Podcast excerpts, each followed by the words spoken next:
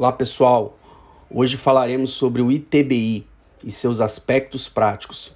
Esse imposto de transmissão sobre bens imóveis linka o direito tributário ao direito imobiliário, porque se estamos falando de transmissão de imóveis e se há uma tributação nessa transmissão, quais transmissões são passíveis de ITBI? Somente as transmissões onerosas. Exemplo, uma compra e venda, onde, onde há uma contrapartida. De um lado se entrega o imóvel, de outro se paga o valor por ele. Uma dação em pagamento, que está dando um imóvel em pagamento de uma dívida, e de outro lado está vindo uma quitação. Uma permuta, onde se troca um apartamento por uma casa. Então, nas transmissões onerosas de bens imóveis, estará, está, essas transações estarão sujeitas ao ITBI diferente das transmissões gratuitas, onde estará sujeito à tributação do ITCMD. Primeiro ponto, qual é a base de cálculo para o ITBI? Será o valor declarado pelas partes? Será o valor avaliado pelo município dos bens? Qual é o valor apurado dos bens? Alguns municípios adotam essa expressão chamado valor apurado, que é uma média das avaliações. Bom, para o STJ, o valor uh, que vai ser considerado para a base de cálculo é o valor avaliado pelo município. E tem uma razão lógica, porque muitas vezes o contribuinte declara um valor bem abaixo. Então, qual é o valor avaliado pelo município? Que também é diferente do valor de mercado. Esse valor de mercado às vezes pode ser maior ou menor.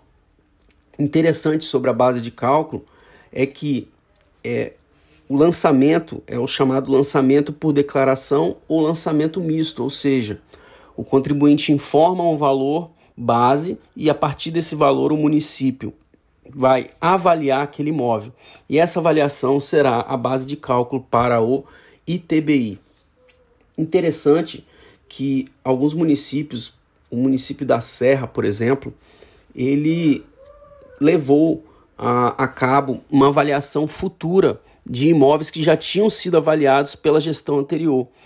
E aí utilizou o prazo prescricional como fundamento, o prazo de cinco anos. Então, imagina você que um imóvel tenha sido avaliado em 100 mil reais, recolheu-se o ITBI e depois a prefeitura entendeu que esse, essa avaliação foi equivocada, deveria avaliar por 150 mil reais e mandou a conta da diferença para o contribuinte. Isso pode? Bom, teve uma discussão no município da Serra mas entende-se que o prazo prescricional de cinco anos é possível sim. Bom, diferenças de alíquotas. Há municípios que vão ter uma alíquota de 0,5% sobre imóvel financiado, 2%. Já vi município que tem alíquota de 3% pra, para o ITBI. Então, cada lei municipal vai estabelecer uma alíquota diferenciada.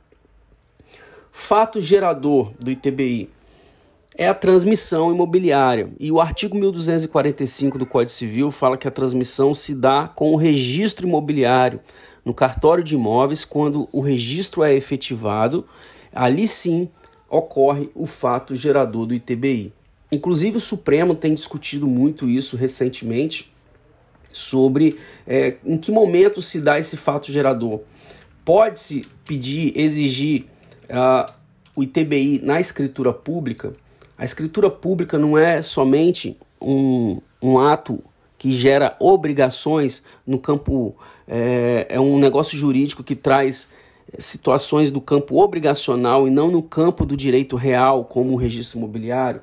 Então o Supremo tem discutido isso agora recente, em 2021, né? Um, um, uma repercussão geral com o tema 1124 no recurso extraordinário com agravo 129 4969, onde a cobrança de TBI só é possível após a transferência efetiva do imóvel. Essa é a discussão que foi travada aí na prefeitura de São Paulo. Bom, é, essa questão, então, alguns municípios têm leis municipais dizendo, olha, o ITBI tem que ser recolhido no contrato, tem que ser recolhido na escritura pública. Isso é constitucional? ou fere né, o Código Civil no artigo 1245 fala que a transmissão do imóvel é no registro. Entendemos que sim, isso tá, está sendo discutido no STF.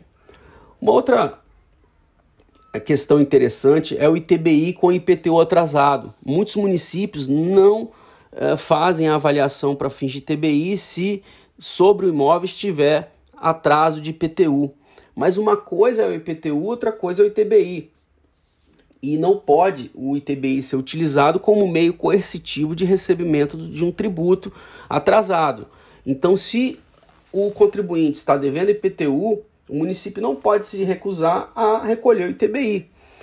Tanto é verdade que vários contribuintes têm impetrado mandado de segurança em relação a essa questão. E utilizando como base súmulas que trazem o mesmo raciocínio. Súmula 70 do STF, súmula 547 também. A súmula 70 do STF vem dizer que é inadmissível a interdição de estabelecimento como meio coercitivo para a cobrança de um tributo. A súmula 323 fala que é inadmissível a apreensão de mercadorias como meio coercitivo para pagamento de tributos. E a súmula 547, com a mesma lógica, fala que não é lícito à autoridade proibir que o contribuinte em débito adquira estampilhas, despache mercadorias nas alfândegas e exerça uh, as suas atividades.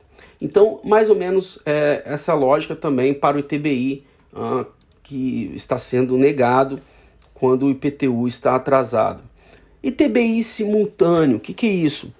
A vende para B que vende para C. Eu posso já pedir os dois ITBIs ao mesmo momento? Tem município que aceita, mas tem municípios que entendem que não, que olha, primeiro tem que fazer a transmissão de A para B, um ITBI, e depois da entrada no de B para C. Mas tem município que aceita sim o ITBI simultâneo, já informando duas operações, duas transmissões, dois ITBIs, não haveria prejuízo nenhum. Parcelamento do ITBI é possível, Rodrigo? Para o TCMD foi aprovada uma lei estadual recente no estado do Espírito Santo que possibilita sim o parcelamento da dívida de TCMD, mas para o ITBI você vai ter que ver cada lei municipal. Tem leis que permitem sim o parcelamento do ITBI. É óbvio que enquanto o ITBI não, foi, não for quitado integralmente, entendo que deve ficar uma restrição na matrícula daquele imóvel de que há uma dívida de ITBI.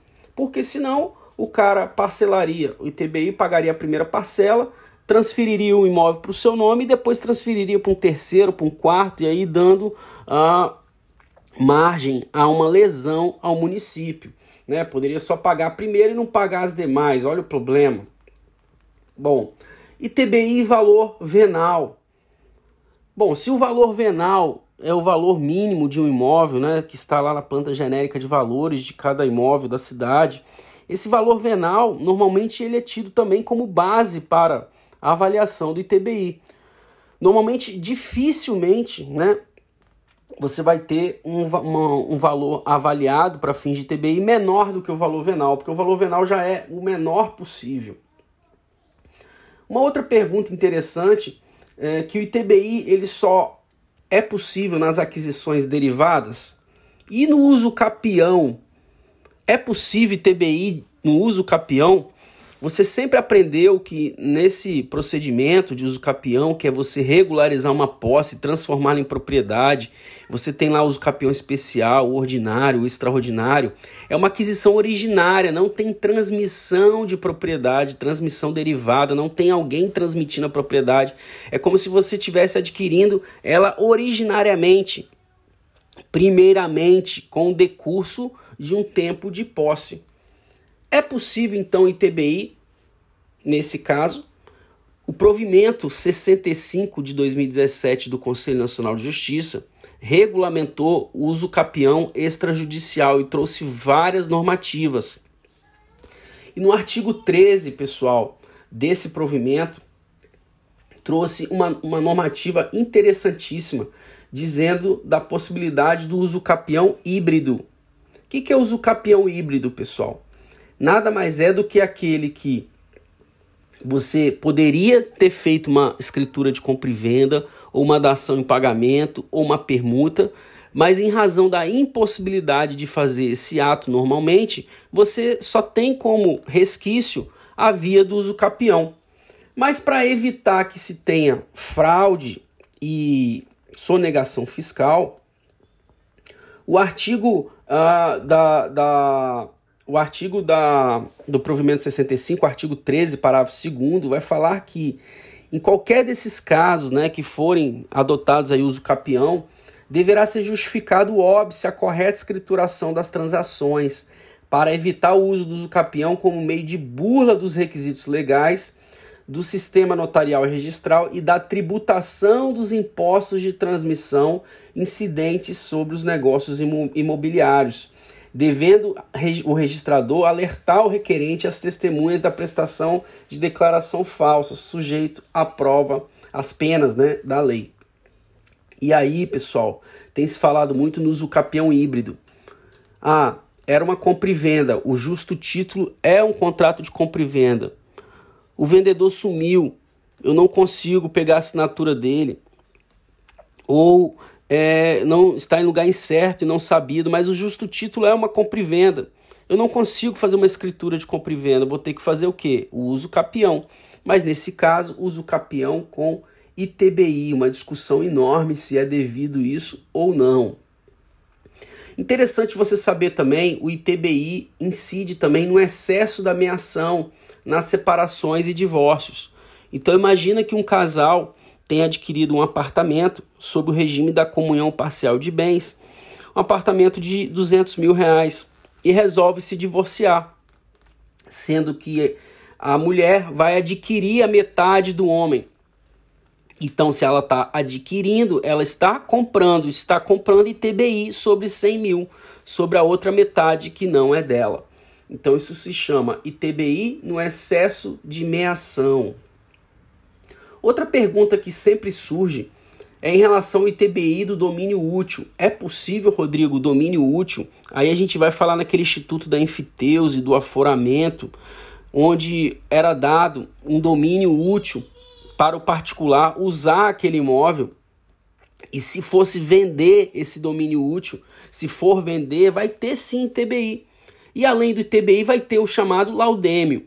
Não confunda, ITBI é tributo, laudêmio é uma renda patrimonial imobiliária de natureza civil, onde o particular, por não ter dado direito de preferência ao município, que é aquele que tem o domínio direto, e o particular vai ter que pagar um, um laudêmio para o município por ter vendido esse domínio útil. Laudêmio é de natureza civil, uma renda patrimonial imobiliária, não é tributo.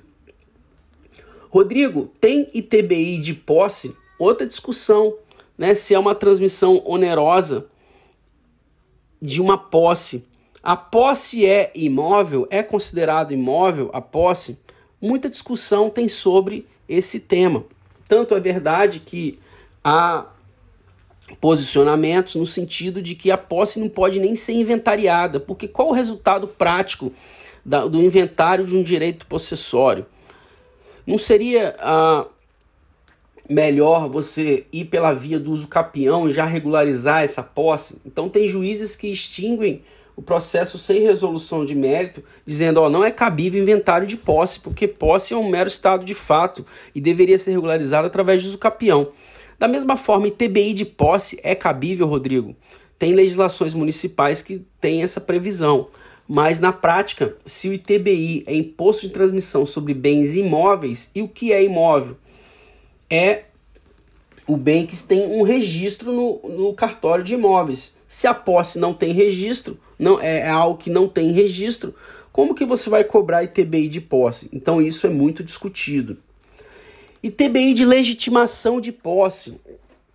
No estado do Espírito Santo, as terras devolutas, que seriam aquelas terras de ninguém, elas poderiam, podem, né, no caso, ser regularizadas através do procedimento administrativo de legitimação de posse, junto ao Instituto de Defesa Agropecuária e Florestal chamado IDAF, onde você vai levar uma planta dizendo, olha, essa área eu já tenho a posse e essa área é devoluta, e eu quero que se abre um processo de legitimação de posse. Vai ser publicado um edital para ver se alguém se opõe. E aí, uma vez dado o título de legitimação de posse pelo IDAF, esse título será levado ao cartório de imóveis para registrar essa posse. E aí essa posse vai se tornar uma matrícula, uma matrícula, leia-se, propriedade. Pergunto, terá ITBI nesse caso? Muitos é, municípios prevêem sim a possibilidade do recolhimento do ITBI no procedimento de legitimação de posse. Outra pergunta, pessoal: áreas de preservação permanente, APP. Muitos sabem que tem uma discussão enorme sobre a cobrança de IPTU sobre essas áreas. Mas e a cobrança de ITBI? Tem ITBI sobre a APP? Então, como é uma área é, de valor menor, entendemos que sim, né? O, ITBI vai ser proporcional ao valor avaliado da área, mas tem sim ITBI sobre área de APP, né? Bom, uma outra uh, questão interessante é sobre a dívida ativa do ITBI. Alguns municípios, quando o contribuinte requer a avaliação para fins de TBI e essa avaliação é feita e o município manda a cobrança para o contribuinte, o contribuinte não paga a guia do ITBI ou DAN, chamado Documento de Arrecadação Municipal, muitos municípios simplesmente arquivam esse processo. Só que outros falam: olha, antes de protocolizar a guia, você tem certeza que é isso mesmo, que você quer transmitir esse imóvel? Porque se você não pagar, o valor avaliado de TBI, é, o valor né, que foi apurado de TBI, essa, esse valor vai ser lançado na dívida ativa e você vai poder ser protestado, vai poder sofrer uma execução fiscal. Então, muito cuidado aí, porque tem municípios que trazem sim a possibilidade da dívida ativa para o ITBI e não o procedimento de arquivamento. Outra pergunta que sempre é, é trazida, restituição de TBI. É possível, uma vez pago esse imposto, você pedir a restituição? Sim, em alguns casos. Se o registro ainda não foi feito do imóvel, então não se consumou a transmissão do imóvel, caberá sim a restituição do ITBI. Se ocorrer um distrato previsto na escritura, e aí esse distrato, ah, foi por descumprimento de algum prazo, descumprimento de alguma cláusula. É possível a restituição de TBI? Sim, tá? mas são hipóteses excepcionalíssimas. Então, muito cuidado aí sobre essa possibilidade. Guias e procedimentos. Como é que eu faço, Rodrigo, o pedido para avaliação de TBI? Cada município vai ter sua normativa própria. Quais documentos são necessários, um formulário próprio ou se não tiver isso, você vai ter que fazer um requerimento. Olha, que fulano A comprou de B e pelo valor de X e quer avaliação para fins de TBI. Mas normalmente os municípios têm guias próprias, formulários próprios e documentação que eles necessitam. Alguns municípios exigem um reconhecimento de firma do vendedor e do comprador para se certificar que realmente aquela operação ocorreu principalmente aqueles municípios que adotam o lançamento na dívida ativa, mesmo a inscrição, né, desculpa, na dívida ativa, mesmo que o negócio não tenha se concluído. Então você tem que olhar cada legislação municipal para verificar essa questão da dos procedimentos em relação você deve analisar então cada legislação municipal sobre os procedimentos para o protocolo da guia. Uma outra pergunta que sempre vem à tona: nas integralizações de capital, é cabível o ITBI? O que, que é isso, Rodrigo? Eu tenho imóveis da minha pessoa física, mas quero transferir para minha pessoa jurídica. É possível? Sim, é possível, mas vai gerar ITBI, salvo em algumas hipóteses. Onde que está isso, Rodrigo? Na Constituição Federal, o artigo 156 parágrafo 1 vai trazer uma hipótese de imunidade de TBI. E aí, essa imunidade de TBI não é para todos os casos. Você tem que ver o objeto social da empresa. Então, se a empresa que você está constituindo, ela tiver um objeto social com um chamado KINAI, né, que você já deve ter ouvido falar, você vai ter ou não a imunidade do ITBI Vamos fazer a leitura do artigo 156 para ficar mais claro. Olha, fala o seguinte: artigo 156, parágrafo 2. O imposto previsto no inciso 2, que é o ITBI, não incide sobre a transmissão de bens ou direitos incorporados ao patrimônio da pessoa jurídica em realização de capital, nem sobre a transmissão de bens ou direitos decorrentes da fusão, incorporação, cisão ou extinção de pessoa jurídica. Aí vem, salvo se nesses casos a atividade preponderante do adquirente for a compra e venda desses bens e direitos locação de bens imóveis ou arrendamento mercantil. Então, se a empresa ela tem como objeto social a compra e venda, locação ou arrendamento, não terá imunidade de TBI. Nós temos várias outras questões ainda sobre o ITBI, uh, principalmente aí sobre os valores de TBI que você pagou, se eles podem ser acrescidos ao preço do imóvel para fins de imposto de renda. Tem muita discussão sobre esse tema Alguns entendem que sim, porque compõe o preço do imóvel, mas outros entendem que não é uma. Uh, não esse, esse preço do, do ITBI não compõe o preço do imóvel, é uma despesa para aquisição do imóvel. Então tem discussão sobre isso.